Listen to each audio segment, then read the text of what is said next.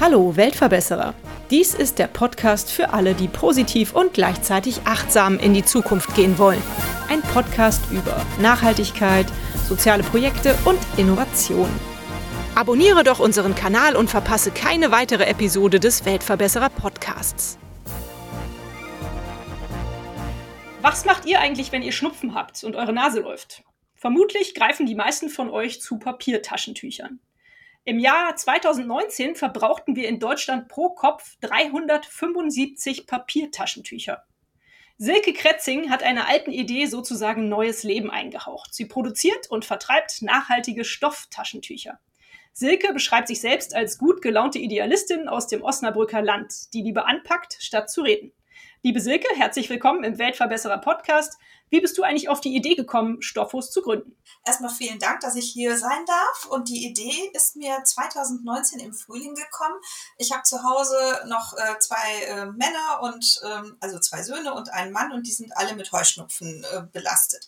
Und so zur besten Heuschnupfenzeit hatten die Herren auf den Einkaufszettel Papiertaschentücher geschrieben. Und ich bin einkaufen gegangen, komme durch die Obst- und Gemüseabteilung und stehe zwischen den Mühlmeier Kartoffeln von unserem ortsansässigen Landwirt und der Flugananas und denk so, boah, ich muss mich noch nicht mal von der Stelle bewegen und ich kann mich nachhaltig oder auch nicht nachhaltig versorgen. Und dann ging ich durch das Putzmittelregal und dann standen da halt neben den Klassikern auch die neueren äh, Alternativen von bestimmten Marken die einem ähm, ja, Reptil ähneln. Und dann kam ich äh, an die Stirnseite und da hatte der Supermarkt auf einmal Waschmittel für die Waschmaschine, auch Bio-Waschmittel. Und da habe ich gedacht, boah, dafür bin ich eigentlich immer noch nach Osnabrück gefahren, das kann ich jetzt auch hier kaufen. Bog um die Ecke und stand vor diesem riesigen Papiertaschentuchregal. Und ich hatte da eigentlich selten hingemusst, weil ich benutze schon immer Stofftaschentücher. Aber dadurch, dass meine Männer jetzt welche brauchten und ich die einkaufen sollte, war ich echt geflasht von diesem in Plastik doppelt verpackten Wegwerfwahnsinn. Und die einzige Alternative in Anführungsstrichen, die ein bisschen nachhaltig war, das waren halt die eingepackten Papiertaschentücher aus Recyclingpapier. Und mit diesen ganzen Impressionen stand ich da und dachte, hm, und in dem Regal hinter mir gibt es sogar Shampoo in Seifenstückform mit einer Papierbanderole. Was gibt es jetzt hier Nachhaltiges? Irgendwie hat jemand gepennt. Da muss es doch mal eine Alternative geben, irgendwas leicht waschbares, was vielleicht sogar noch bügelfrei ist. Das ging mir so alles durch den Kopf. Und wieso gibt es das hier nicht zu kaufen? Wir wollen doch alle nachhaltig sein, aber das hier, was ich hier sehe, ist nicht nachhaltig. Das war ja noch vor der Pandemie und vor Corona.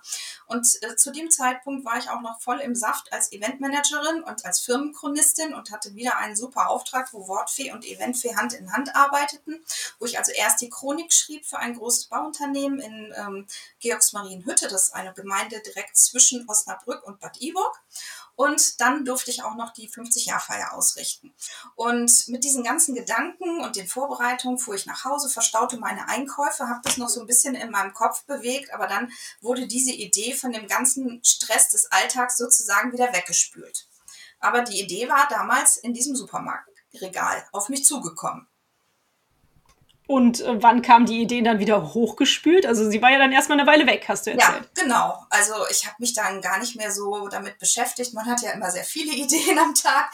Und dann kam Corona. Ich hatte die Auftragsbücher gefüllt. Ich hatte 2019 mein bestes Jahr ever gehabt, hatte mich zu einer wahnsinnig teuren Fortbildung angemeldet, wollte jetzt die Chronikkunden aus den Aktiengesellschaftsbereichen für mich ähm, entdecken und so weiter und hatte richtig Großes vor. Mein Büro auf den neuesten Stand gebracht, endlich mal mir meinen Arbeitsplatz schön gemacht. Ja, und dann saß ich da nach die, nachdem ähm, die Kanzlerin gesagt hat, jetzt bleiben alle mal besser zu Hause und mein Kunde alles abgeblasen hatte und hatte dann alle Aufträge abgesagt, was mich auch einen Monat Zeit gekostet hat, weil eben, das war ja schon im März und das ganze Jahr war durchgebucht.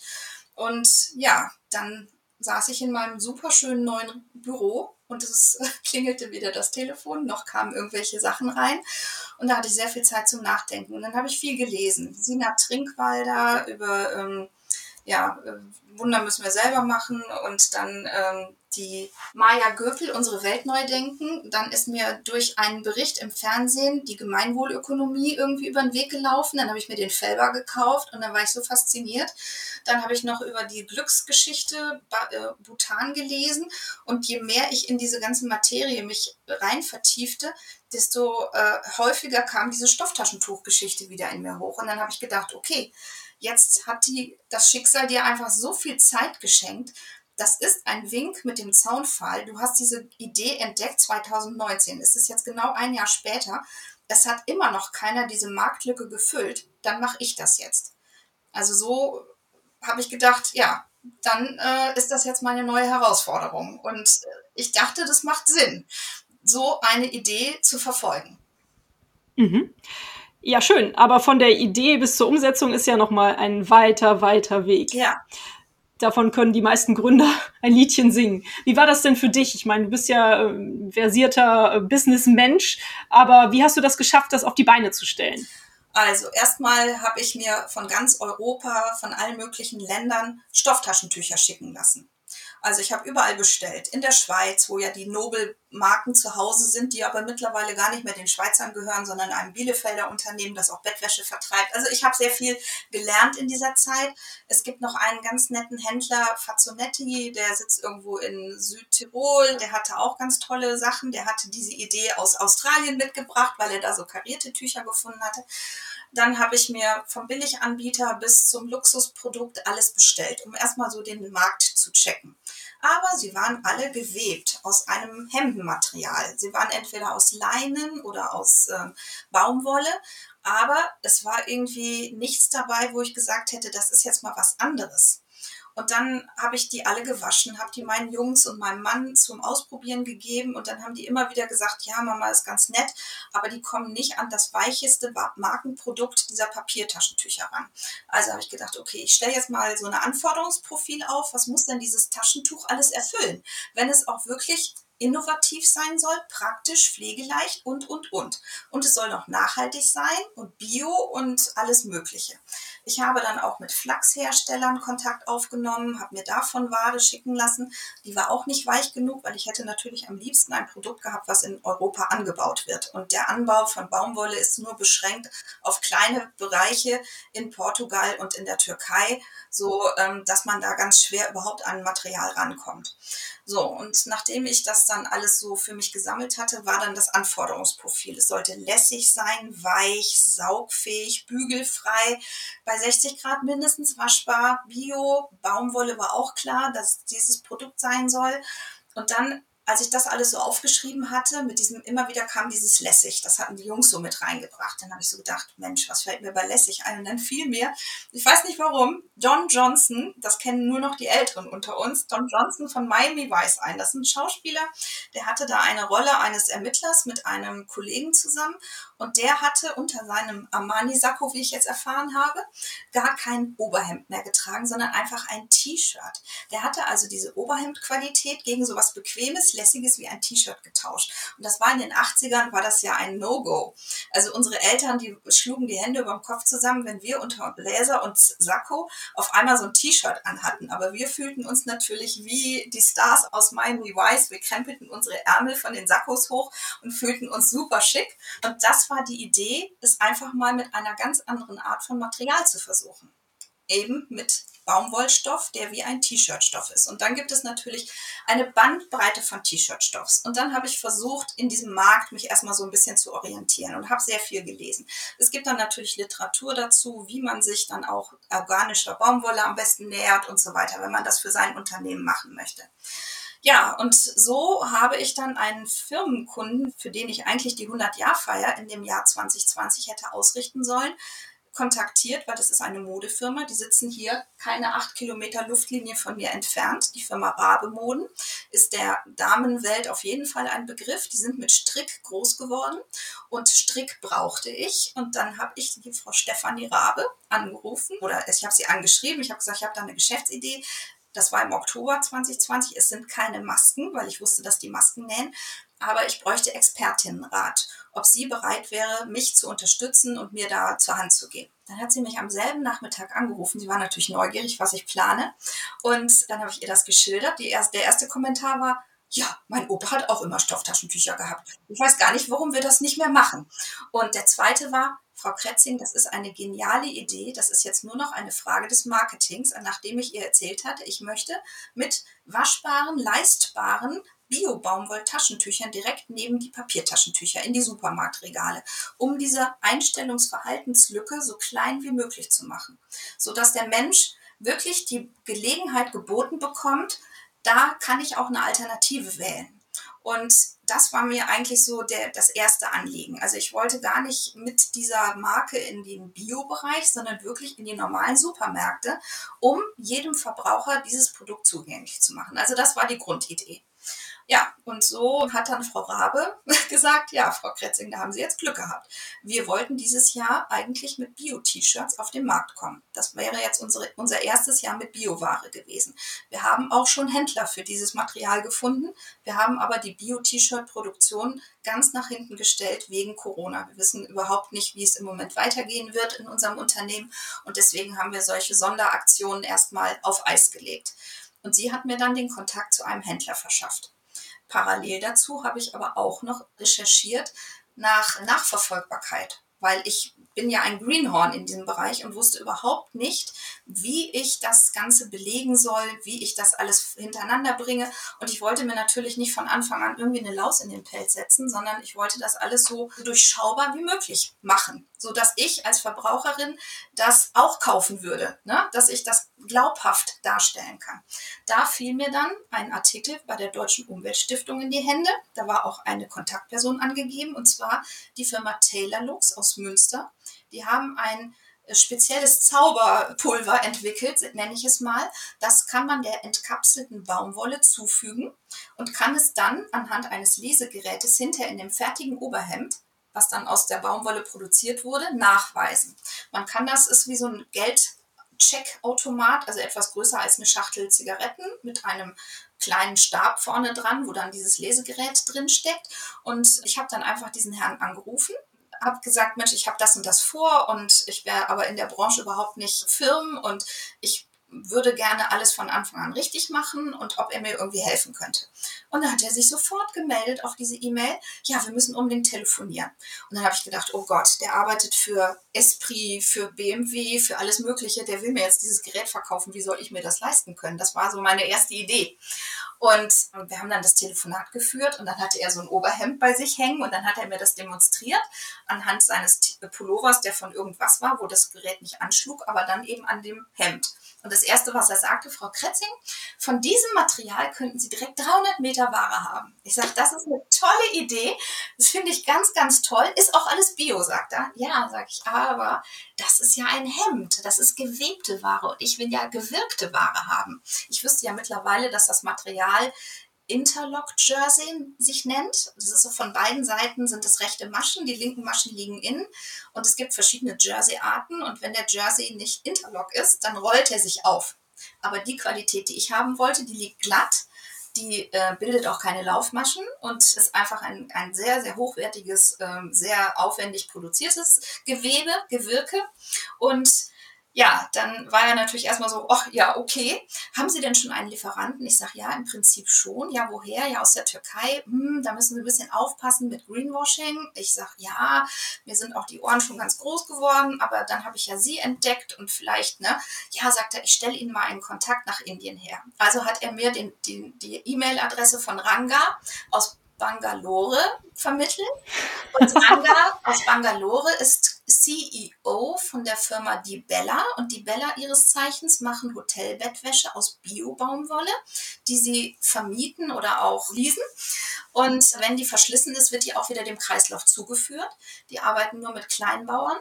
Und dann gingen sehr viele Pakete hin und her, aber leider haben die ähm, indischen Produzenten diese Weichheit des Materials nicht hinbekommen, was ich von meinem türkischen Lieferanten bekomme. Aus dem Grund habe ich mich erstmal für die türkische Geschichte entschieden und zweitens wollten die in Bangalore mir auch gleich meinen Jahresbedarf, den ich natürlich schon sehr hoch kalkuliert hatte, auf einmal liefern. Und das hätte ich alles finanzieren müssen. Und ich wusste ja noch gar nicht, ob meine Idee von anderen auch so akzeptiert wird, wie ich mir das vorstelle. Also das war alles noch so einen Schritt zu früh.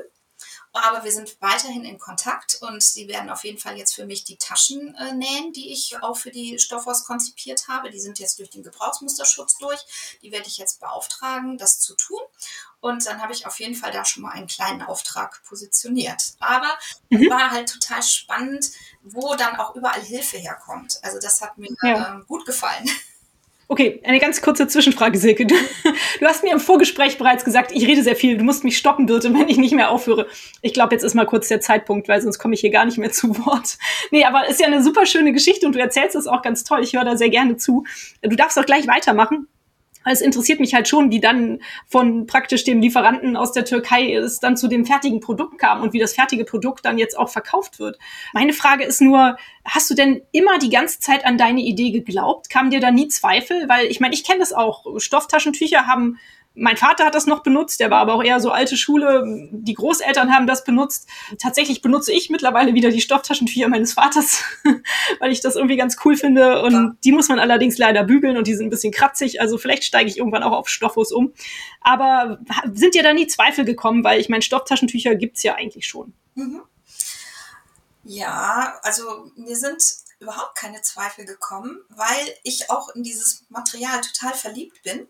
Und jeder Mensch, dem ich das zum Fühlen gegeben habe, hat gesagt, oh, die sind aber weich. Die sind ja fast zu schade zum Naseputzen. Und dann kam dieser Begriff Nasenschmeichler und dann kam dieses ganze Emotionale dazu und dass man auf der einen Seite ein Produkt hat, was ja nicht nur die Welt verbessert, sondern auch für jeden Menschen sozusagen das Nasengefühl ja einfach verbessert. Also es ist einfach total angenehm. Und von daher habe ich gesagt, ich bin auf dem richtigen Weg. Also ich hatte nur auch jetzt noch so eine riesen äh, Urwald vor mir, wo ich nicht weiß, wie die nächsten Schritte sein werden, weil man kann natürlich alle möglichen Pläne schmieden, wie man das Ganze aufzieht und man nimmt eine riesen Marketing-Werbefirma und macht Zeitungswerbung und man macht TV und ich weiß nicht was, aber ich habe gesagt, das muss genauso wie meine Idee, muss das organisch wachsen. Ich werde dem einfach so viel Zeit lassen, wie es braucht. Und dann habe ich die Displays konzipiert, die habe ich dann über die Firma Werkhaus äh, geordert, die sind dann speziell für mich hergestellt worden. Da habe ich erstmal 100 bestellt und dann hatte ich so eine Mehr- und Mindermengen Vertragsgeschichte unterschrieben und wie das dann immer so ist, die haben natürlich nicht weniger, sondern acht mehr geliefert. Also ich hatte dann 108 Displays. Ich bekam eins als Vorab zur Freigabe nach Hause geschickt. Das hatten sie mir sogar freundlicherweise komplett zusammengebaut. Das habe ich mit im Beisein meines Briefträgers ausgepackt, weil ich so aufgeregt war. Und ich habe gesagt, Mensch, das ist unser Briefträger, der uns seit Jahren mit Post versorgt. Ich habe gesagt, Sie müssen jetzt dabei sein. Sie sind jetzt Zeuge einer richtig großen Geschichte. Also ich, ich bin mir so was von überzeugt, dass ich was ganz, ganz Großes am Start habe. Also ich habe da nie dran gezweifelt. Auch mal nach meiner Kundenbefragung, die ich hier so über so eine Google-Geschichte gemacht habe. Da waren dann, also zumindest 20 Prozent der Befragten haben gesagt, sie würden es auf jeden Fall mal ausprobieren. Das fand ich schon enorm. Und andere haben natürlich gesagt, nee, ist mir zu unhygienisch und so weiter. Das war eine tolle Bandbreite bei 300 Befragten. Das ist natürlich keine Marktanalyse, aber das habe ich halt auch gemacht, so Ende 2020 um die Weihnachtszeit bis Januar, Februar. Hm. Nein, aber ich habe da nie dran gezweifelt. Ich zweifle auch jetzt nicht. Also, schön. Ja, das freut mich sehr. Du hast auch so viel Energie, mit der du von diesem Thema erzählst und so viel Optimismus, den du da reinsteckst. Das, das freut mich sehr. Es ist richtig schön, dir zuzuhören. Wirklich, ganz toll. Ja, also du, kommen wir doch mal zu den Zweiflern. Du hast es eben schon gesagt. Äh, in meiner Familie konnte ich den Rest der Familie noch nicht von Stofftaschentüchern überzeugen. Aus dem einen Grund, okay, kratzig, bügeln, das ist ja, fällt ja bei dir weg. Aber also mein Sohn sagt immer so, dann habe ich da reingeschneuzt und dann stopfe ich mir das in die Hosentasche und dann muss ich da wieder reinschneuzen. Das ist ja eklig. Und dann jetzt auch noch zu Corona-Zeiten, ne, dann schleppt man so ein angeschnoddertes Taschentuch mit sich rum. Das ist ja auch nicht wirklich cool. Wie gehst du mit solchen Zweiflern um? Mhm. Also es gibt ja auch verschiedene Arten von Schnupfen. Das ist schon mal die grundsätzliche Sache. Die Hygiene gilt für Papiertaschentücher wie Stofftaschentücher gleichermaßen. Man sollte sich nach jeder Benutzung die Hände waschen. Was natürlich eine Utopie ist, weil wenn man unterwegs ist, hat man natürlich gar nicht die Möglichkeit. Und ob man jetzt dieses Stofftaschentuch in seine Hosentasche steckt oder es irgendwo im Müll entsorgt, es ist ja erstmal weg und es infiziert keinen anderen Menschen. So. Die Infektion geht über die Hände meistens. Dann kann ich das verstehen, wenn jetzt jemand eine ganz schlimme Laufnase hat dann sage ich auch, okay, also in so Spitzenzeiten, aber das sind ja nicht 365 Tage im Jahr, sondern vielleicht 14 oder drei Wochen, dann sollen auch diese Papierdinger ihre Berechtigung behalten. Finde ich in Ordnung. Und auch gerade bei so einem richtig fiesen gelben Schnodderschnupfen, ja, dann sollen die entsorgt werden. Aber dann bitte auch in einen Mülleimer, der einen Deckel hat oder der zumindest abgeschlossen ist und nicht einfach in irgendeinen Papierkorb. Auf gar keinen Fall zum Altpapier. Das ist ein Restmüllprodukt und gehört auch dahin und noch weniger in die Toilette, obwohl das auch viele Leute irgendwie immer schreiben. Das ist für unsere Kläranlagen und für unsere Rohrsysteme ist das äh, ganz, ganz schlecht und äh, von daher, ich möchte sie nicht verdammen, die Papierdinger. Ich sage, sie haben bisweilen ihre Berechtigung und wer das auch eklig findet, der soll auch dabei bleiben. Ich werde nicht die ganze Welt verändern können, aber ich werde auf jeden Fall zu einem Teil dazu beitragen, dass wir ein wenig weniger Müll produzieren. Denn ich bin selber auch eine allergische Nase und ich habe auch öfter einfach, wenn ich eine Maske trage, läuft mir die Nase, muss ich mal eben meine Nase ein bisschen trocknen. Und was sagen jetzt schon einige? Stoffeln, finde ich auch sehr nett. Die Nase mal eben stoffeln. Das klingt wie, ja, wie Glocken in meinen Ohren. Nicht total. Und ja, also diese hygienische Geschichte ist bei mir zum Beispiel, ich stecke das dann in meine Hosentasche, die Körperwärme macht das Tuch auch wieder trocken und da ich dann nur eine Laufnase habe, die für mich auch, ohne dass ich da jetzt irgendwie bakterielle oder virale Sachen drin habe, benutze ich dieses Taschentuch auch mehrmals. Und mir soll auch mal irgendjemand erzählen, dass er dieses Papiertaschentuch tatsächlich jedes Mal nur einmal benutzt. Das glaube ich auch nicht. Und ähm, hier in Osnabrück gibt es zum Beispiel noch so eine Bewegung, die sammeln die ganzen Papiertaschentücher im Wald ein und die sind immer geschockt, was da alles so rumfliegt. Und das kann man sich demnächst alles sparen, wenn man seinen Stoffo einfach wieder in die Tasche steckt. Ja. ja. also ich werde nicht alle überzeugen können und ähm, es gibt ja auch Leute, die sind eher der Freund des Nasehochziehens, was ich so kulturell so ein bisschen schwierig finde. Aber auch das gibt es und es gibt da verschiedene Möglichkeiten. Der andere schneuzt sich einfach morgens ins Waschbecken. Ja, also man bekommt viel erzählt. Ich habe nämlich in den Supermärkten gestanden, nachdem ich seit dem 4. Dezember in äh, elf Edeka-Märkten gelistet bin hier in der Region. Und da das Material da wie Blei im Regal lag, direkt da, wo ich hin wollte, neben den Markenartikeln aus Papier. Und da habe ich dann halt Gas gegeben und habe gesagt, so, dann werde ich das einfach selber mal promoten und bin so natürlich mit vielen Menschen ins Gespräch gekommen, mit Stofftaschentücher Befürwortern, mit Stofftaschentuchgegnern, mit Menschen, die sagen, oh, das ist ja eine gute Idee, das überlege ich mir mal. Also von daher habe ich äh, die ganze Bandbreite kennengelernt von, von Befürwortern, von Zweiflern, von Menschen, die mir auch ganz schlimme Stofftaschentucherlebnisse angevertraut haben aus früheren Zeiten mit Familienrotzfahnen und One Fits for All. Oder von Müttern, die dann vor der Wäsche die Popel aus den Tüchern tupf, äh, zupften. Also ich habe da sehr viele Geschichten gehört. Hört sich doch eigentlich toll an. Schön, dass du in den Supermarkt gegangen bist und versucht hast, deine Sachen selber wieder zu promoten. Klasse Sache. Ja. Echt, echt richtig toll.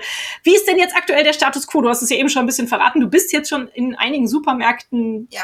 gelistet oder ja. stehst schon in einigen Supermärkten. Aber wie sieht denn überhaupt jetzt so ein Stoffo aus? Mhm. Und wie kann man das kaufen? Wie viel kostet das? Kann das konkurrieren mit den Papiertaschentüchern?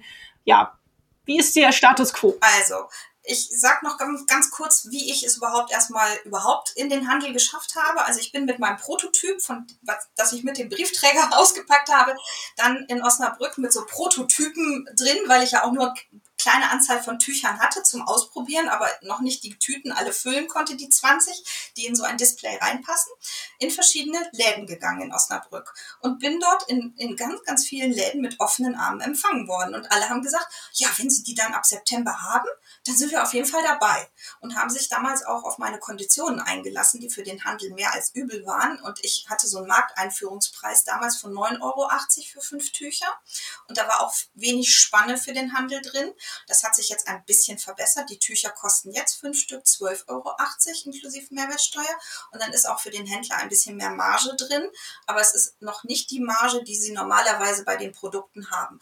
Trotzdem haben sich alle auf diese Konditionen eingelassen, weil sie erstens die Idee toll fanden. Zweitens natürlich, dass ich aus Osnabrück oder aus der Umgebung bin und dieses Produkt dann jetzt hier vermarkte und weil sie einfach die Idee mittragen wollen. Und weil sie auch sagen, wir müssen etwas ändern. Und sie haben mich dann auch unterstützt und haben gesagt, ja, wir sind dann trotzdem mit dabei, auch wenn wir jetzt nicht, wer weiß, was damit verdienen, aber im Endeffekt, dadurch, dass es jetzt so gut läuft, ist dadurch, dass es einen höheren Umschlag hat in diesen Geschenkartikelläden und im Unverpacktladen und im Ökolädchen und dann bei der Touristeninformation, das ist überhaupt der Oberknaller, denen hatte ich das dann auch präsentiert und dann sagten die, ja, das ist uns aber mit dem OS am Ende ein bisschen wenig für so ein Osnabrücker Souvenir. Weil Stoffos habe ich OS hinten groß geschrieben, weil mir die Idee am Osnabrücker Land gekommen ist und weil der Name Stoffi schon weg war. Und Stoffos gab es noch. Das, also ich habe die Marke schützen lassen, den Namen schützen lassen und alles, was da dazugehört. So, und dann in der Touristeninformation habe ich dann gesagt, okay, ich lasse mir was einfallen. Dann habe ich einen Stempel gemacht, da steht drauf, ein Stofftaschentuch von der Osnabrücker Handdrückerin. Und dann ist da so eine Baumwollzweig mit den ganzen Kapseln, wo die äh, frisch aufgesprungenen Kapseln zu sehen sind. Das verkaufen die jetzt fünf Stück für 17,80 Euro. Ich habe vor zwei Wochen ein ganzes Display nachgeliefert und dann haben die innerhalb, jetzt nach dem Presseartikel in der Neuen Osnabrücker Zeitung, haben die 40 Päckchen verkauft. Also 20 normale Ware und 20 von diesen anderen. Und ich habe am Samstag wieder da gesessen, gestempelt und gebügelt und eingetütet und habe die dann nach Osnabrück gebracht. Und ja, sie haben jetzt schon wieder angerufen. Also ich soll für nächstes Wochenende schon wieder neu herstellen. Also durch diesen Zeitungsartikel ist es sehr, sehr publik geworden. Der ist jetzt Anfang Februar erschienen. Aber ansonsten habe ich erstmal als One-Woman-Show die ganzen Läden abgeklappert. So, jetzt zu dem Produkt an sich. Also das Stoffo ist ein bisschen größer als ein normales Papiertaschentuch. Es ist 22,5 mal 22,5 Zentimeter groß. Es wiegt zwischen 8 und 9 Gramm. Der Hersteller schafft es auch nicht, dass die alle gleich aussehen, weil dieses Material ist so weich und so anschmiegsam, dass es halt auch bei der Verarbeitung wirklich eine Herausforderung ist, weil man ja auch nicht zwei Teile aneinander näht, sondern einfach nur kettelt ja, manche sind ein bisschen schräger und manche haben dann schöne Ecken und so weiter. So, dann sind sie gekettelt, weil ich mit der Dame von Rabemoden lange darüber diskutiert habe, weil sie ja keine Laufmaschen bilden, ob ich sie einfach ungekettelt verkaufe. Und dann hat sie gesagt, Frau Kretzing, das können Sie machen, aber unsere Kundschaft, die hat uns solche T-Shirts, die wir auch so verarbeitet haben, zurückgeschickt, weil da sich manchmal so ein ganz kleines Fädchen bildet. Das könnte man wirklich einfach abschneiden. Aber die Frauen schicken das dann zurück und sagen, ich habe Rabemoden gekauft und möchte auch Rabemoden-Qualität haben. Okay, aber ich will nicht von Anfang an direkt einen Shitstorm ernten, obwohl mein Nachhaltigkeitsgedanke ja eigentlich bedeuten würde, so wenig wie möglich an Material, also auch kein Bio-Nähgarn, sondern das auch noch wegzulassen. Aber das habe ich mich am Anfang nicht getraut. Ich habe jetzt aber die ersten Prototypen in die Kundschaft geschickt an Herren, denen diese 22,5 mal 22,5 zu klein sind. Die haben jetzt 35 mal 35 handgeschnitten bekommen und die haben das ausprobiert und die sind alle total begeistert und die sagen alle, nee, das müssen Sie gar nicht ketteln lassen. Wir finden das gut. Das sind aber meist Herren. Die Damen sind da vielleicht ein bisschen kritischer, aber ich muss das vielleicht kommunizieren, sodass wir einfach bei der nächsten Preissteigerung sagen, wir reduzieren einfach den Aufwand und können dann vielleicht die Preise halten, weil die Preise explodieren im Moment. Ich habe heute neue Ware bekommen und bin froh, dass sie den Preis noch gehalten haben vom Bestelldatum im Oktober. Aber ich denke, wenn ich jetzt wieder bestellen werde, habe ich bestimmt mindestens 20% Preisaufschlag. Aber egal. Also ja, das Tuch ist ganz anschmiegsam und heute hat mich wieder jemand angerufen und hat gesagt, also wenn man das in die Hand nimmt, man ist sofort verliebt. Das ist ja was über die Haptik gehendes, sagte die Dame. Und ich, ich hätte da am liebsten Bettwäsche von. So, und jetzt habe ich eine Freundin, die das Projekt von Anfang an begleitet. Die ist Lehrerin an einer Berufsschule und die unterrichtet Marketingkaufleute. Die hat dann auch mit bei meinem Fragebogenprojekt mitgemacht, ohne dass ich das wusste. Die hat es einfach in der Klasse verteilt, hat das von denen beantworten lassen, hat auch den Fragebogen im Deutschunterricht analysieren lassen. Dann hat sie vor Ostern mit der gesamten Klasse verschiedene Marketingkonzepte in Gruppen erarbeiten lassen und ich durfte dann bei der Präsentation online leider nur auch dabei sein. Ich habe dann für jeden Schüler, weil die haben auch so Slogans entwickelt wie die weiche Welt der Stoffwurst oder sei ein Held, rette die Welt und alles Mögliche. Und dann habe ich für diese Klasse Einzeltücher eingetütet und habe diese einzelnen Slogans von den Gruppen aufgegriffen und habe die auf die Rückseite, wo eigentlich mein Nice to Knows and Nature steht, habe ich dann deren Slogans draufgebracht. Und da haben die sich, glaube ich, auch sehr drüber gefreut. Und äh, ja, die hat mir, um mir eigentlich den, den finanziellen Stress zu nehmen. Denn als Corona kam, hatte mein Mann Kurzarbeit, ich hatte null Einnahmen, meine Kosten liefen ja trotzdem alle weiter. Du kündigst ja die äh, Versicherungen und dein Internet und deine Websites nicht, weil du denkst, ja, nach dem Sommer geht es weiter, wenn so eine Pandemie auf dich zurollt. Du bist ja auch ein bisschen unerfahren. Also die Kosten liefen weiter, ich hatte keine Einnahmen, beide Jungs noch im Studium und das war schon ziemlich heftig bei uns. Und dann hat meine Freundin mir einen größeren Betrag überwiesen, ohne dass ich das wusste und hat gesagt, ist mir egal, was du damit machst. Das kriegst du fünf Jahre von mir zinslos zur Verfügung gestellt. Ob du jetzt damit in Urlaub fährst oder sonst irgendwas. Ich habe ich hab rausgehört, dass es bei euch im Moment echt äh, spitz auf Knopf ist. Und ja, so, und das fand ich total toll. Cool. Und ohne dieses Startkapital wäre ich jetzt nicht so weit, obwohl sie immer beteuert, es habe ich dir nicht für dein Geschäft gegeben, aber für mich war es einfach so ein Freibrief, loslegen zu können. Ich konnte diese Displays bestellen, ich konnte die in Auftrag geben und ich konnte die erste Ware ordern. Ich habe zum 15. Januar auch noch einen Job angenommen und habe jeden Cent, den ich da verdient habe, in das Projekt gesteckt, habe bis September Vollzeit noch gearbeitet und nebenbei in Anführungsstrichen mit vielen Nachtschichten die Stoffhaus vorangebracht. Und ja, jetzt habe ich nur noch drei Tage die Woche, an denen ich arbeite und jetzt ist natürlich das Einkommen dementsprechend auch geringer und kann nicht mehr so viel reinbuttern. Aber das habe ich jetzt einfach alles gemacht, um die Stoffers an den Start zu bringen. Und der Handel hat es akzeptiert. Ich bin jetzt auch in einem tollen Schreibwarengeschäft drin, wo auch Mont Blanc und so weiter verkauft wird. Das ist so das erste Haus am Platz für Schreibwaren und Co.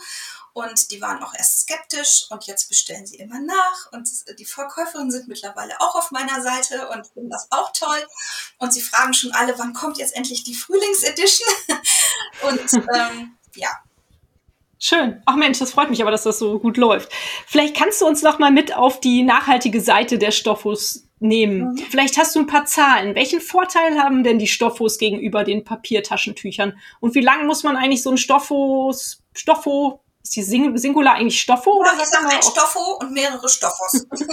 also das, das Stoffo, wie lange muss man das Stoffo denn eigentlich benutzen, damit es richtig nachhaltig wird? Also, wenn du jetzt dem Durchschnitt entsprichst, so wie du auch in unser Gespräch eingestiegen bist, dass man 375 Taschentücher pro Jahr verbraucht, das ist so das Durchschnittsding in Deutschland, dann bist du bei dem Investment von 12,80 Euro und ich vergleiche mich jetzt mal mit den Premium-Marken in dem Papiertaschentuchbereich, dann bist du spätestens nach drei Jahren mit dem Investment auf dem guten Weg, dass du nicht nur für die Umwelt, sondern auch für deinen Geldbeutel was Gutes tust ohne dass ich jetzt die Fahrtkosten für die Beschaffung von Papiertaschentüchern und das alles noch mit eingerechnet habe, aber auch nicht gegenrechnet, dass man sie ja auch noch waschen muss. Sondern so sage, okay, Investment, Papiertaschentücher, Premium-Bereich im Vergleich zu Premium-Stoffos. Okay. Und hast du weitere Zahlen für uns, was so die Umwelt anbelangt, was die Stoffos noch so leisten können? Mhm. Also habe ich mir die Mühe gemacht, aufgrund verschiedener Hinweise, wie viel Papier braucht man denn überhaupt oder Zellulose, um ähm, den Bedarf von einem Jahr an Papiertaschentüchern herzustellen. Und ich rede immer von der Zahl aus dem Jahr 2019, also diese 375 Taschentücher pro Jahr. Und das habe ich dann hochgerechnet. Also man braucht für diese Papiertaschentücher nicht nur eine Sorte Holz, sondern die werden hergestellt aus einer Mischung von Nadel- und Laubholz. Das ist schon mal die erste Geschichte. Die einen haben längere Fasern, die anderen sind kürzer faserig, aber dann kompakter und halten das besser zusammen. Also man braucht da eine Mischung. Und wenn man das dann mal so als Wald sich vorstellen würde, dann wäre das die Binnenalster mal 11,5 von einem Mischwald was wir pro Jahr nur für unsere Papiertaschentücher für Deutschland verbrauchen. Und das fand ich dann schon ziemlich viel. Das ist auch echt viel. Das ist wirklich verrückt. Also das sind wirklich krasse Zahlen. Toll, dass du das mal ausgerechnet hast. Das ist echt immer beeindruckend. Und wenn man darüber nachdenkt, dann ähm, führt einem das auf jeden Fall mal wieder vor Augen, dass es definitiv Zeit ist, was zu ändern an manchen Gewohnheiten, die man so entwickelt hat. Ja, ja ja, und das ist das, womit ich die Menschen auch immer echt beeindrucken kann und was mich auch selber geschockt hat. Also als ich dann wirklich in die Tiefe gegangen bin, habe ich mir auch dieses kleine Müllauto gekauft. Das ist aus dem Eisenbahnbereich, wo man so Modelleisenbahnteile kauft. Und ich habe dann ausgerechnet, wie viel Müll produzieren wir denn jetzt in Deutschland überhaupt pro Jahr? Mit diesen Papiertaschentüchern. Also 375 mal 83 Millionen Bürger mal 2,6 Gramm, das wiegen die im Durchschnitt. Dann kommst du auf eine Summe von über 80.000 Tonnen Restmüll. Und dieser Restmüll muss ja auch irgendwie abtransportiert werden, habe ich mir gedacht. Wie kann ich das jetzt darstellen? Also, so ein Müllauto kann 10 Tonnen Restmüll transportieren. Ich habe die kleinste Variante genommen, 6,75 Meter Länge. Wenn man die alle aneinander stellt mit diesen 80.000 Tonnen Restmüll, dann kommt ein Stau zusammen, der ist 54 Kilometer lang. Und wir würden eine halbe Stunde bei Tempo 100 daran vorbeifahren. Spätestens dann denkt jeder, oh, das ist krass. Ich mir nicht so vorgestellt. Und das ist nur Deutschland. Ich habe Österreich, Italien, die Schweiz, die skandinavischen Länder ja gar nicht mit drin, sondern wirklich nur deutsche Verbraucher. Und da sind auch noch nicht dabei die Zewa-Tücher, die Kleenex-Tücher, die Papierservietten und, und, und, sondern es geht jetzt wirklich nur um das Produkt Papiertaschentuch. Und das hat mich selber total geschockt. Ich habe das mehrmals nachgerechnet, weil ich es nicht glauben konnte. Dann habe ich hier einen jungen Mann, der ist äh, Studierender, der ist ein Webdesigner und alles Mögliche, wenn ich den nicht hätte. Der ähm, ist der Freund der Familie, der mir hier immer unter die Arme greift, wenn ich nicht weiterkomme. Und dann habe ich gesagt, Lars, guckst du dir das bitte mal an? Ich habe das so und so gerechnet habe ich da irgendwo eine Null falsch gerechnet, weil wenn man von Gramm auf Kilo und so weiter und auf Tonnen umrechnet, ne, da kann ja schnell mal eine Null zu viel oder zu wenig sein. Nein, sagt er, das hast du alles richtig gemacht. Und das hat mich dann echt umgehauen. Und das haut die Verbraucher auch um. Und was mir jetzt passiert ist zum Beispiel, ich bin Mitglied im BVMW und da trifft man sich im Kreis von Unternehmern. Erzähl mal bitte, was das ist. Das kennt vielleicht nicht jeder. Bundesverband mittelständischer Wirtschaft. Da bin ich als Eventfee schon drin gewesen und als Wortfee. Das sind ja meine vorherigen Firmen, die ich ja immer noch betreibe, aber die ja im Moment still liegen. Und das ist hier so ein Verband, die haben so Ortsgruppen und da gibt es jetzt eine Ortsgruppe Osnabrück, Bad Bentheim und Emsland. Mhm. So. Und dann haben wir uns letzte Woche zu einem Stammtisch getroffen. Da war dann an dem Tag zufälligerweise dieser Artikel in der neuen Osnabrücker Zeitung erschienen. Da sagt so ein gestandener Unternehmer zu mir, so eher so aus dem Handwerksbereich, ja, das habe ich heute Morgen gelesen und dann ging ich an die Kleenex-Box und dann konnte ich das Tuch da gar nicht rausziehen. So, weil da hat es was in meinem Kopf äh, mir bewusst gemacht wie schnell und wie, wie unbedacht wir mit unseren Ressourcen umgehen. Und das war mir so ein Flow in meinem Körper. Das ging mir so durch. Ich kriegte Gänsehaut und habe gedacht, ja, und das ist ja das, was ich bewirken wollte. Ein Bewusstsein schaffen. Und ja, da durch dieses Ausrechnen, durch diese, dies, durch dieses Publikmachen und so weiter, wir können, jeder von uns kann ein Weltretter sein, in, in seinem, oder Weltverbesserer oder was auch immer, in seinem ganz kleinen Umfeld. Und wenn es dann so einen Impuls schafft, von morgens Zeitung lesen bis abends zum Stammtisch durchzuhalten und dann noch über die Lippen zu kommen, also ich war echt geflasht. Ja, alle Achtung. Also muss ich sagen, das ist ein schönes Gefühl, wenn man so ein Feedback bekommt. Wie ist es denn mit deiner Familie? Konntest du deine Söhne überzeugen von den Stoffos? Ja, die wollen nichts anderes mehr. Hervorragend. Mein Mann auch. Ja, und klasse. mein Mann sehr viel unterwegs. Der ist als Unternehmensberater in Unternehmen, äh, die sind Bäckereifilialisten und Metzgereifilialisten. Und die haben ja auch alle mit Lebensmitteln zu tun und so weiter. Also einige der Kundinnen meines Mannes haben bei mir ganze Displays bestellt und verkaufen ihre Produkte sozusagen auch in ihren Läden. Wow. Oder bieten das dort an. Ja. Also die haben davon gehört, die fanden die Idee toll. Die eine hat auch so einen allergischen Schnupfen und dann sagt sie, die sind einfach so toll, ich will keine anderen mehr. Mein Nachbar von gegenüber, man könnte ja jetzt meinen, er wollte mir was Gutes tun, aber er hat einfach, hat er gesagt, ja, kannst du mir die auch irgendwie mit meinem Firmenlogo machen? Ja, ich sage, ich kann dir die entweder auf der Verpackung mit deinem Firmenlogo anbieten oder ich kann die auch einzeln stempeln, aber nur mit einer Farbe. Ja, sagt er, dann mach das mal. Dann hat er erst 20 Tütchen bestellt und da sagt er, ach Silvia, weißt du was? Wir haben uns am Wahltag getroffen, irgendwo vor dem Wahllokal. Er kam raus, wir gingen rein, sagte, du, ich glaube, wir brauchen 100 von den Tütchen. Mach mal 100. Also habe ich 500 einzelne Tücher mit einem Stempel, den ich extra bestellt habe, mit dem Logo. Und ich habe dann auch bei Blau-Weißchen im Münsterland die entsprechende Farbe, lösungsmittelfrei bestellt. Und er hat dann halt dieses Stoffhaus jetzt bei sich in seiner Unternehmensberatung, weil er viele Gründer berät, sagt er, und dann laufen so oft mal die Tränen. Und dann komme ich da an, liefer die Ware natürlich offiziell nicht hier über die Straße, sondern ich fahre natürlich dann hin und sage, so, Ralf, ich habe jetzt hier alles fertig und ja, sagt dann, komm mal hier, die sollen hier stehen. Da hat er ein schönes Sideboard in seinem Besprechungsraum und wo kommen meine Stoffhaus hin? Direkt neben die Tempos. Die lagen da und da sagt er, ja, du, das ist, das ist jetzt das, das neue State of the Art. Das ist, dann hat er sie ich noch so einen Stoffhof, ganz witzig vor die Nase gehalten, wie so eine Maske und dann habe ich noch ein paar schöne Fotos gemacht. Ach, wie schön. Ich komme leider überhaupt nicht dazu, dieses ganze Material zu posten, weil ich mit den anderen Sachen so viel zu tun habe. Ich bin also ganz schlecht bei Social Media und Co aber man kann nicht alles. Jetzt nee. bin ich erstmal am Start und der Rest findet sich. Eins nach dem anderen, auf jeden Fall. Kann man denn mittlerweile in, in ganz Deutschland die Stoffos erwerben? Weil du bist ja, ja. jetzt sehr regional mit den Läden so unterwegs, aber mhm. kann man die überall kaufen?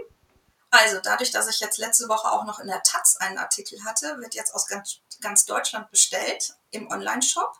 Und ähm, ich habe abends ab 10 Uhr mache ich meine Online-Sitzung, wow. arbeite die ganzen äh, Tütchen ab und vertüte das alles. Und ich habe so ganz tolle äh, Verpackungsmaterialien. Und zwar gibt es eine Firma, die nennt sich Direct Recycling und die haben äh, Briefbögen aus alten Karten. Und zwar gibt es in allen Gemeinden in Deutschland äh, immer regionale Karten, die müssen aber nach einer gewissen Zeit ausgetauscht werden, weil die immer wieder veralten. Und die sammeln diese ganzen Karten ein und das ist jetzt mein Verpackungsmaterial. Cool. Ich bekomme auch sehr viele Rückmeldungen von Menschen, die das sehen und sagen, das finde ich toll, das habe ich noch nie gesehen und es steht auch unten drauf, wo man das beziehen kann. Ich hoffe, dass dieser Geschäftspartner dadurch auch noch ein bisschen Aufschwung bekommt. Und äh, da werden halt die Stoffhaus, wenn es ein bis zwei Tüten sind, dann geht das noch im Umschlag für zwei Euro raus. Und wenn es mehr als zwei Tütchen sind, dann kostet es 4,99. Ich übernehme dann die Mehrwertsteuer, damit es für die Kunden nicht so teuer wird. Und dann geht es äh, als versichertes Päckchen.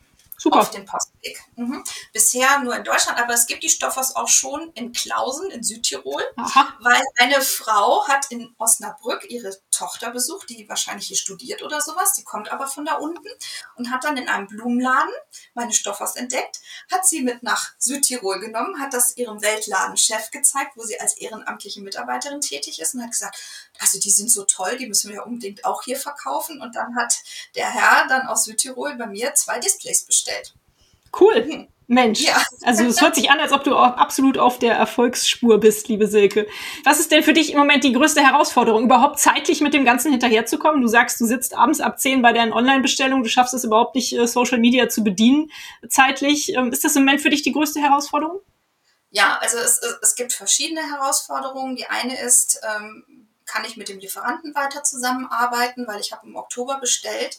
Dann hatten die die Tücher falsch gekettelt. Dann habe ich die gewaschen. Dann hatte ich so eine Rüschenbluse nach der Wäsche. Die lag also nicht mehr glatt, die Ware. Und ähm, dann gingen hier viele Tüten hin und her wieder mit äh, UPS und Co., bis dass wir dann den Standard wieder hatten. Also ich habe nichts anderes bestellt als bei der ersten Lieferung. Und dann habe ich jetzt aber wegen meiner, meines Engagements, ich bin ähm, Mitglied in der Gemeinwohlökonomiegruppe Osnabrück, kann mich im Moment da null einbringen, weil ich dieses Baby jetzt am Start habe. Aber da ist es ja ganz wichtig, dass man mit Ressourcen so schon wie möglich umgeht. Das heißt, die hatten schon über 10.000 Tücher so gekettelt. Und dann haben die gesagt, ja, dann müssen wir die jetzt wegwerfen. Da habe ich gesagt, nee, auf gar keinen Fall. Ich lasse mir was einfallen. Dann habe ich gesagt, können Sie mir die auch noch mal kleiner ketteln mit der richtigen Kettelung? Und dann habe ich mir was überlegt, wie ich das jetzt anders anbiete. Die sind ja jetzt etwas kleiner und ich wollte sowieso was rausbringen für Familien mit kleinen Kindern. Das ist eine Edelstahldose. Da sind jetzt vier zusammengerollte Stoffos drin. Die kann man angefeuchtet mitnehmen. Dann braucht man nicht mehr diese blöden äh, mit Konservierungsstoffen getränkten Papierdinger äh, aus der Feuchttücher, ja. Genau. Und es ist einfach eine total schöne Dose. Sie ist handlich. Sie ist nicht viel größer als ein normales Papiertaschentuch-Päckchen. Äh, und die kann man äh, super mitnehmen. Und da passen die etwas kleineren besser rein. Und für meine Tasche, die ich konzipiert habe, die so drei Fächer hat, da ist es auch ein bisschen einfacher, weil ähm, das Raster, was ich habe, ist 14,5 mal 14,5 Zentimeter für die Verpackung meiner Stoffhose. Und diese Tasche, die ich konzipiert habe, da passen dann auch die etwas kleineren besser rein. Deswegen habe ich jetzt gesagt, okay, ich nehme dann die kleinere Ware und das konnte ich mit meinem Gewissen überhaupt nicht vereinbaren, dass da jetzt irgendwas auf irgendein Müllwerk geschmissen wird, was vorher mit so viel Liebe hergestellt, geerntet, angebaut und so weiter wird. Mhm. Und ja, Jetzt gibt es halt auch kleinere Stoffos. Super, sehr schön. Das hast du sehr schön gelöst, dieses Problem oder diese Herausforderung. Was kannst du denn überhaupt sagen? So, was ist dein Leitbild? Was ist so deine Vision? Ähm, du hast ja gesagt, du hast auf jeden Fall diesen Nachhaltigkeitsgedanken dabei. Die Gemeinwohlökonomie spielt für dich eine große Rolle. Wie würdest du dein Leitbild beschreiben und, und die Vision, die über allem steht? Sei ein Teil der Lösung. Das ist mein Motto. Und Stoff statt Papier ist der Slogan unter meinen Stoffos. Das ist die Leitlinie für meine Produktlinie, die ich auch entwickelt habe. Und ich habe das unter dem Namen habe ich direkt zehn, elf verschiedene Stoff statt Papierprodukte sichern lassen. Also das geht dann von Küchenrolle wird zu Küchentrollen. Das sind dann kleine Frottitücher, die in einem Glaszylinder aufbewahrt werden. Unten steht dieser Glaszylinder in einem schönen gedrechselten Holzteil, von dem ich noch nicht weiß, wie es aussehen wird. Aber das habe ich eine Vision davon, wie das aussehen könnte. Man kann dann unten aus diesem Holzteil das äh, entnehmen und diese dieser Glaszylinder ist halt oben und unten geöffnet und man kann dann noch ein schön gemaltes Bild der Kinder reinlegen oder eine jahreszeitliche Deko oder man lässt es einfach so da stehen, weil die Stoffhaus, die dann da drin sind, die Frottee-Dinger, die sind ja auch schön. Ja, dann soll es äh, Küchen, ähm, äh, Tissus, also äh, statt äh, Gesichtstücher soll es auch andere Tücher noch geben, dann äh, Abschminkpads und äh, Inkontinenzsachen, von denen ich aber noch nicht weiß, wie die konzipiert sein werden. Aber ich habe es und Teebeutel und äh, wow. Servietten, Servietten habe ich jetzt schon bei der Lieferung mit dabei. Ich habe sie noch nicht mal gesehen, ich habe sie noch nicht mal ausgepackt. Ich habe nur Prototypen hier, aber ich habe schon zwölf bestellt bekommen. Und ja, die sind dann 45 mal 45 Zentimeter groß, haben an einer Ecke ein kleines Knopfloch eingearbeitet, sodass man dann auch die Serviette an Bluse oder Hemd befestigen kann. Das ist jetzt nicht Knigge-like, aber es ist, glaube ich, trotzdem gut, um die Kleidung zu schützen, weil nach Knigge legt man die Serviette einfach nur auf den Schoß. Aber ich finde, für so eine richtig tolle Spaghetti äh, mit Tomatensoße-Geschichte darf man auch die Serviette einfach mal ein bisschen höher packen. Mega gut. Mensch, Silke, du hast ja klasse Ideen, finde ich richtig toll. Ich glaube, du gehst total in dieser, äh, dieser Geschichte auf, oder? Es sieht, hört sich an, als ob dich das total glücklich machen würde. Ja, es ist so, dass ich als kleines Mädchen schon ähm, irgendwann mit sechs Jahren, da, ich bin schon mit fünf eingeschult worden, also ich war ähm, dann noch sehr klein, fand ich Löschblätter so toll und wir hatten Weltspartag gehabt und ähm, ich hatte drei Schulhefte, weil Mathe, äh, äh, Rechnen, Schreiben, Heimatkunde. Und ich hatte aber mehr von diesen Umschlägen. Das heißt, ich hatte mehr. Und dann habe ich gedacht, hm, die brauche ich nicht. Und Löschblätter finde ich auch ganz toll. Und meine Mutter kaufte im Großhandel so ganze Stapel von Schulheften. Und dann habe ich aus den Schulheften die ganzen Löschblätter rausgenommen und bin dann mit meinen Spar Weltspartag Plastikumschlägen und meinen äh, äh, diesen Dingern übers Dorf gezogen, über das kleine Honsberg und habe das Pfeil geboten, also wie eine Hausiererin. Und mir haben die Leute diese Sachen abgekauft für ein oder zwei Pfennige. So. Und dann habe ich das, äh, was ich dann eingenommen habe, habe ich dann beim Bäcker gegen eine kleine Tüte mit Süßigkeiten ausgetauscht und bin frohgemut nach Hause gekommen und habe gedacht, ach, das war ja toll. Und dann kam meine Mutter.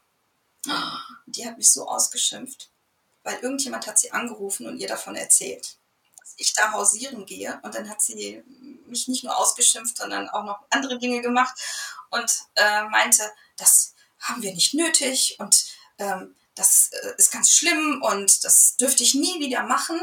Und so hat sie meine kleine, kleine Krämerseele wirklich im Keim erstickt, sodass ich Abitur gemacht habe und nicht wusste, was BWL ist und auch wahrscheinlich nicht BWL studiert hätte, weil ich gedacht habe, das muss ja was ganz Schlimmes sein. und dadurch, dass ich mit meinen Großeltern verreist war, ist diese Hotelgeschichte dann in mir ent, äh, gewachsen, weil ich gedacht habe, oh, das finde ich toll, ne? so Hotel und so bin ich Hotelfachfrau geworden. Und wahrscheinlich auch wegen der Feste und der Ballsäle und so bin ich dann Eventmanagerin geworden. Also ich habe das schon immer alles so durchgezogen und es war aber irgendwie, war das schon toll, weil ich auch gerne Dienstleisterin bin, aber irgendwie habe ich so gedacht, eigentlich kann ich jedem alles verkaufen. Ja, so könnte ich. Also wenn ich von dem Produkt selber 100% überzeugt bin und nur dann. Aber irgendwie ist das ja nicht gut, ne? habe ich so immer gedacht. Und ich habe dann eigentlich immer das gemacht, was andere mir zugetraut haben. Ich bin ja auch nicht zu irgendjemandem hingegangen und habe gesagt, ach, ich glaube, Sie brauchen mal eine Firmenchronik, soll ich die mal für Sie schreiben? Sondern irgendjemand ist auf mich zugekommen und hat gesagt, hm, wir haben da nächstes Jahr und so und überhaupt und wir wollten schon zum 40-Jährigen, aber dann hat das doch keiner geschafft. Ja, und dann bin ich an diesen ersten Buchtitel gekommen. Und das wurde dann seit 2012 habe ich jedes Jahr ein Buch geschrieben. Es war ja auch ganz toll, man hat mich weiterempfohlen. Ich liebe das auch. Ich liebe diese Interviews und ich liebe das in diesen Archiven zu wühlen und Fotos zu finden und Sachen rauszufinden, die die Unternehmer selber nicht wissen. Aber diese Stoffhausgeschichte, ja, das ist meine ureigene Idee. Keiner hat gesagt, Mensch, Söke, das wäre doch was für dich, sondern ich selber bin auf die Idee gekommen Und ich habe gesagt, das ist, das ist einfach etwas, was die Welt verändert. Nicht nur in Deutschland, sondern vielleicht global, wie auch immer und was auch immer ich da schaffen werde. Aber das ist sowas, das beflügelt mich. Mhm. Und das ist das erste Mal, dass ich nicht jemandem folge oder jemandem etwas mache für jemanden, der dann auch begeistert ist, sondern ich habe selber die Idee gehabt, ich ziehe das voll durch und ähm, das ist irgendwie so ein schönes Gefühl, das trägt mich. Schön, ja, das merkt man, du sprühst vor Energie und du, du überträgst das auf jeden Fall total. Das ist richtig, richtig schön, äh, dir zuzuhören bei deiner Idee, wie du die ausgestaltest. Für mich bist du auf jeden Fall ein Weltverbesserer, liebe Silke. Lass dir das mal äh, von mir gesagt sein. Wie kann man dir denn helfen, die Welt zu verbessern mit den Stoffos? Einfach einkaufen wahrscheinlich. Ja, natürlich gerne bestellen, anderen davon erzählen. Und ähm, ich schicke auch gerne Probetücher rum, wenn jemand noch am Zweifeln ist. Also einfach melden bei mir, mit mir ins Gespräch kommen. Und was ich auch ganz toll fände, wären äh, Firmen, die sich mit Nachhaltigkeit auseinandersetzen, die meine Stoffos als Kundenpräsente an ihre Kunden weitergeben würden oder an die Mitarbeitenden. Weil ähm, so eine Idee mm, muss man ja auch irgendwie verteilen. Und wenn man sich Nachhaltigkeit auf die Fahnen schreibt, finde ich, ist das eine tolle Lösung, jemandem noch mit einem kleineren Betrag, also ich finde 12,80 Euro für so ein Präsent, das ist noch im Rahmen des Machbaren. Und so eine Tasche, ich habe sie noch nicht durchkalkuliert, weil ich noch nicht weiß, was sie jetzt im Endeffekt kosten wird, die wird vielleicht um 19,80 Euro mit vier Tüchern drin liegen. Ne? Also da kann man wirklich Welt verbessern und das hier vielleicht auch bei 1880, also diese Metalldose mit den Tüchern drin. Und es ist ja ein bleibendes Präsent. Und wenn man es dann natürlich noch mit einem Logo versehen würde, unter Umständen handgestempelt, dann kommt ja noch dazu, dass die Menschen, die das für mich im Moment einpacken, das sind Menschen, die sind entweder psychisch krank, die leben hier in einer Einrichtung, die nennt sich Sanatorium Kassen, die können nur morgens zwei und nachmittags anderthalbe Stunde arbeiten. Dann unterstützt mich noch die heilpädagogische Hilfe, die auch für mich einpacken. Das wird natürlich auch alles entlohnt, aber noch nicht in der Höhe, wie ich mir das wünschen würde. Aber dann bis das Produkt wieder teurer werden. Also ich möchte natürlich auch, dass die noch fairer bezahlt werden. Und ja, also ich würde mich freuen, wenn es einfach, wenn die Idee weiter verbreitet wird, wenn sie weiter getragen wird, wenn Menschen, die davon begeistert sind, andere damit infizieren und dazu zu einer Stoffhaus-Pandemie beitragen würden. ja, ich werde gerne meinen Teil dazu beitragen, so gut ich es kann. Ich werde auch gerne ein paar Stoffos äh, kaufen und verschenken. Ich finde, das ist echt eine süße Idee, auch als Geschenk. Jetzt kommen wir aber nochmal zum Weltverbessern allgemein. Was denkst du denn, was muss passieren, damit die Welt ein kleines Stückchen besser wird? Wenn du dir drei Sachen wünschen dürftest, was würdest du dir wünschen? Ja, dass die Menschen sich noch mehr, also wir alle uns noch mehr bewusst werden, dass wir Gäste auf dieser Erde sind und wie, dass wir uns wie Gäste verhalten sollten und nicht wie Trampel und wie ähm, als würde äh, morgen eine neue Welt neben dieser alten erscheinen und wir würden einfach umziehen. Das wäre mir schon mal sehr wichtig. Und ja, dass, dass wir uns jeder an unsere eigene Nase fassen und dass auf der anderen Seite wir aber den Spaß an allem nicht verlieren sollen, weil je heftiger man sein Leben verändert, desto schwieriger ist das. Und auch so ein Stoffo zu benutzen, ist ein großer Veränderungsschritt. Und man sollte sich nicht selber damit überfordern. Man sollte auch akzeptieren, dass andere vielleicht das nicht so schnell mitbekommen, was wir alles tun müssen. Und ja, wenn man schon in seinem eigenen kleinen Umfeld, in seiner Familie und in seiner kleinsten Einheit irgendwas bewegen kann, das ist schon so viel wert. Und ich habe hier jemanden, der für mich das Gedicht geschrieben hat für meine Frühlingsedition. Der hatte schon ein Gedicht geschrieben, er hat es aber für mich noch ein bisschen auf Stoffhaus umgedichtet. Das ist Reimix, das kann man sich vielleicht auch nochmal anschauen. Der hat jetzt was geschrieben, der hat das jetzt ähm, bei sich gepostet auf seiner Seite und hat das so schön geschrieben. Er schreibt da an Schüler, stellt euch vor, oder stell dir erstmal du vor, du würdest da mitmachen. Und dann deine ganze Klasse. Und dann würdet ihr schon so und so viel Kilo Müll einsparen. Und dann rechnet das mal hoch für die ganze Schule. Dann kriege ich schon wieder Gänsehaut, weil ja, einfach das Bewusstsein machen. Ich würde am liebsten in Grundschulen Vorträge halten über nachhaltiges Leben und über, ich will ja gar nicht dieses Produkt verkaufen. Ich möchte einfach das, was mir passiert ist beim BVMW Stammtisch, das möchte ich bei anderen Menschen auch auslösen. Das Bewusstmachen von dem, was wir selber tatsächlich bewegen können. Wir haben es selber in der Hand. Und das sagt jetzt jemand, die voll in diesem Plastikwahnsinn groß geworden ist, die jahrelang das auch nicht in Frage gestellt hat, weil es war ganz klar, dass es auf einmal nicht mehr das Fahrseifenstück in dieser organischen Form gab, sondern irgend so eine Plastikdröse mit irgendeinem so grünen Zeug drin zum Rausquietschen. Und ähm, ich habe das ja lange selber nicht hinterfragt. Und ich glaube, da spreche ich vielen aus der Seele, die auch so groß geworden sind wie ich. Und wir haben es, glaube ich, jetzt noch, wir können es noch schaffen, wenn wir alle ein bisschen, ein bisschen dazu beitragen. Sehr gut. Darf ich dich vielleicht fragen, was du persönlich so in deinem Haushalt geändert hast in den letzten Jahren oder Monaten, was dir aufgefallen ist, wo du nachhaltiger lebst? Ich weiß, niemand ist Perfektionist äh, im äh, Thema Nachhaltigkeit, aber was, was sind Dinge, die du, so Kleinigkeiten, die du ändern konntest? Also zum Beispiel, wenn ich jetzt Salat wasche oder mhm. wenn ich Erdbeeren wasche oder sowas. Ich würde das jetzt zum Beispiel nie unter fließendem Wasser machen. Das mache ich schon wegen der Produkte nicht. Aber das Wasser, was ich dann verbraucht habe, das schütte ich einfach bei mir in den Vorgarten. Und wenn man einen Balkon hat, kann man das sammeln und seine Pflanzen damit gießen. Weil wir haben so ein Problem mit unserem Grundwasserspiegeln. Und da bin ich auch durch einen Bericht im WDR drauf gekommen, dass eine Frau gesagt hat, jeder Tropfen zählt. Und das ist wirklich so. Und wenn ich dann einfach irgendwas an Wasser übrig hat, ich zum Beispiel koche ich mein Gemüse ohne Salz, dann kann ich das Kochwasser auch nach draußen schütten. Das ist vielleicht so ein bisschen bescheuert.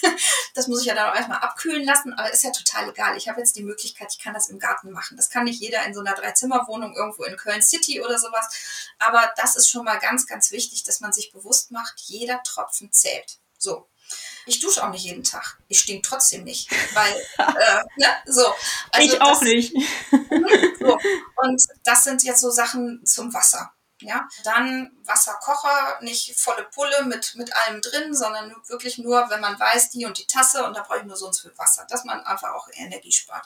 Dann versuche ich, weil ich lebe ja hier nicht alleine, dass ich meinen Mann auch dafür gewinne, dass wir Joghurt nicht mehr in Plastikbechern kaufen, sondern im Glas. Und Milch in Flaschen. Und da hat man immer so Probleme, weil das immer bei der Rückgabe so ein Problem ist mit diesen Pfandmilchflaschen und so weiter.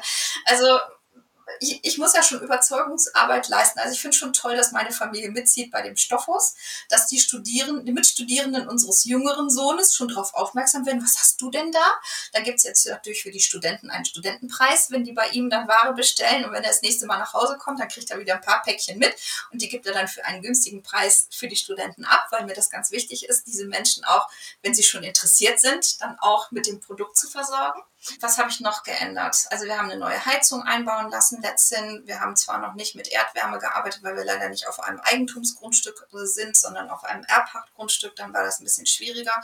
Also wir haben jetzt gerade ein Projekt am Laufen, dass wir uns für Solar, Photovoltaik, alles Mögliche interessieren und haben da auch jetzt Angebote angefordert und wollen hier an unserem Haus was ändern, dass wir unseren eigenen Strom zum Teil herstellen. Ich fahre immer noch meinen alten Diesel, weil ich finde, es ist immer noch besser, ein altes Auto weiterzufahren, bis dass der TÜV mich scheidet, bevor ich ein neues kaufe. Und ich würde auch kein Elektroauto, sondern am liebsten ein Wasserstoffauto nehmen, weil ich da schon vor 30, 40 Jahren einen Radiobericht gehört habe, der mich total fasziniert hat, dass aus einem Auto nur noch Wasser hinten rauskommt.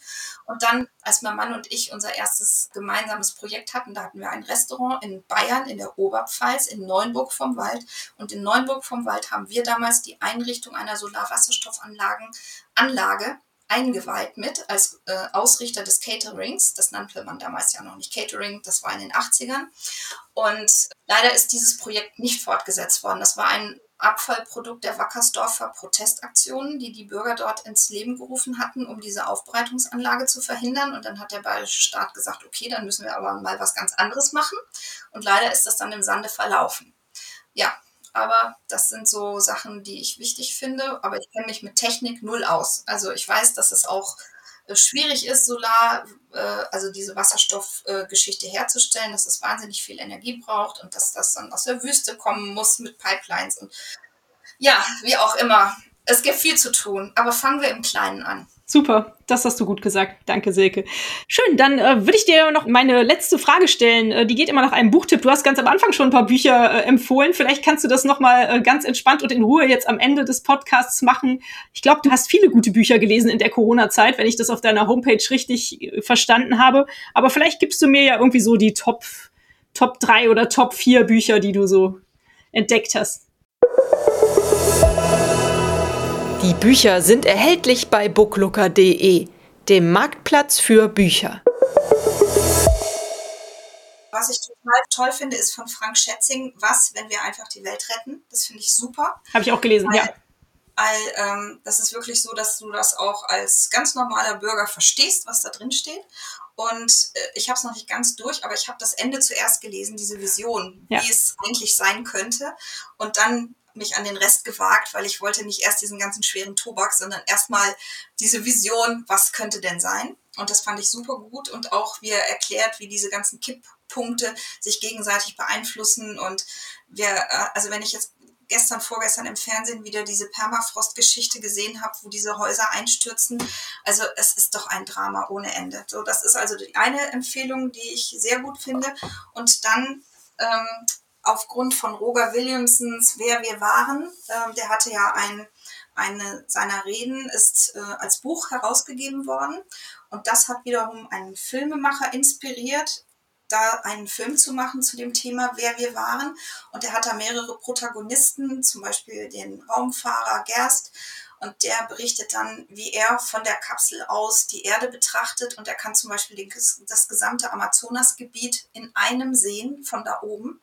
Und er sieht auch, wie diese ganzen, ich sag mal, es sind wie, wie die Zinken von einem Kamm, die sich in diesen Wald reingefressen haben, wo die Menschen halt diesen Urwald zerstören. Das kann man von der Raumkapsel aus sehen. Und äh, man kann auch sehen, wie Kriege geführt werden, wie Bomben einschlagen und so weiter. Und da kommen mir jetzt echt Tränen, wenn ich das so erzähle, weil ja, es ist wirklich traurig. Und ähm, hier gibt es dann noch einen, einen Philosophen, der in Afrika lebt. Und der hat ähm, auch ein, ein sehr gutes Zitat gebracht, so nach dem Motto, wir müssen jetzt dafür bezahlen, was ihr über Jahrhunderte angerichtet habt. Und äh, da kriege ich dann Gänsehaut. Und ja, also das wären so meine Sachen. Der Film ist auch ganz toll, der dazu erschienen ist, aber ich habe mir auch das Buch dazu geholt, dass ich das einfach nochmal nachlesen kann. Eine Meeresbiologin kommt da zu Wort, die schon über 80 ist und ähm, ja, also Menschen, die vorher äh, der Wirtschaft gedient haben und eine Kehrtwende gemacht haben, genauso wie ich im Prinzip ja auch, die sich jetzt ähm, auch für die Umwelt einsetzen. Also es ist ein tolles Projekt und es weckt einen nochmal sehr auf. Und dann gibt es noch einen neuen Film von Herrn von Bismarck, der sich ja auch mit dem Thema Wald ganz intensiv beschäftigt hat. Und den habe ich leider noch nicht sehen können. Wegen Corona haben wir uns einfach nicht ins Kino getraut. Und, Alles klar. Äh, ja, aber der ist wahrscheinlich auch sehenswert, meinst du? Sehr gut. Dann werde ich das alles mal hier schön in den Folgennotizen empfehlen. Dort finden natürlich die Hörerinnen und Hörer auch ähm, deine Homepage und äh, deinen Shop wo sie die Stoffos kaufen können. Ich hoffe, das werden sie zahlreich tun. Ich finde euren Slogan total schön. Stoffos, das ist richtig guter Stoff für die Nase. In dem Sinne möchte ich dieses Gespräch hier beenden, liebe Silke. Es war total nett, dich näher kennenzulernen und deine tolle Idee, deine Vision kennenzulernen. Mach weiter so. Du bist ein toller, optimistischer Weltverbesserer. Ich liebe solche Leute. Ähm, ja, ich hoffe, wir hören uns irgendwann wieder. Vielen Dank für das schöne Gespräch. Vielen Dank.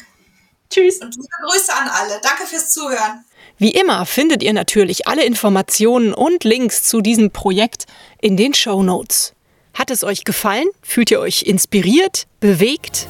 Habt ihr Verbesserungsvorschläge für mich? Dann schreibt mir gerne. Auch die E-Mail-Adresse findet ihr in den Show Notes.